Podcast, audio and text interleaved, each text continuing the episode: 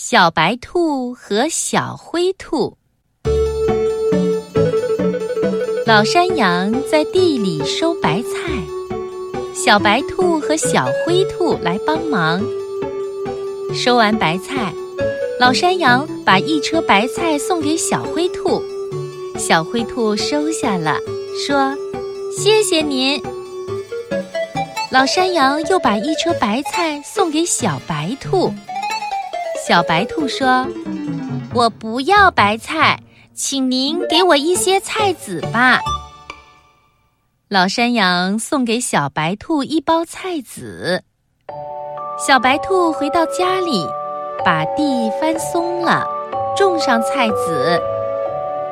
过了几天，白菜长出来了。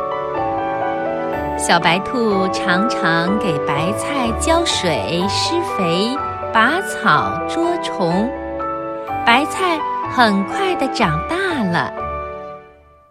小灰兔把一车白菜拉回家里，它不干活了，饿了就吃老山羊送的白菜。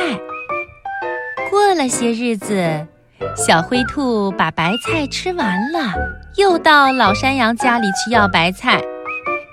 这时候，他看见小白兔挑着一担白菜给老山羊送来了。小灰兔很奇怪，问道：“小白兔，你的菜是从哪儿来的？”小白兔说：“是我自己种的，只有自己种，才有吃不完的菜。”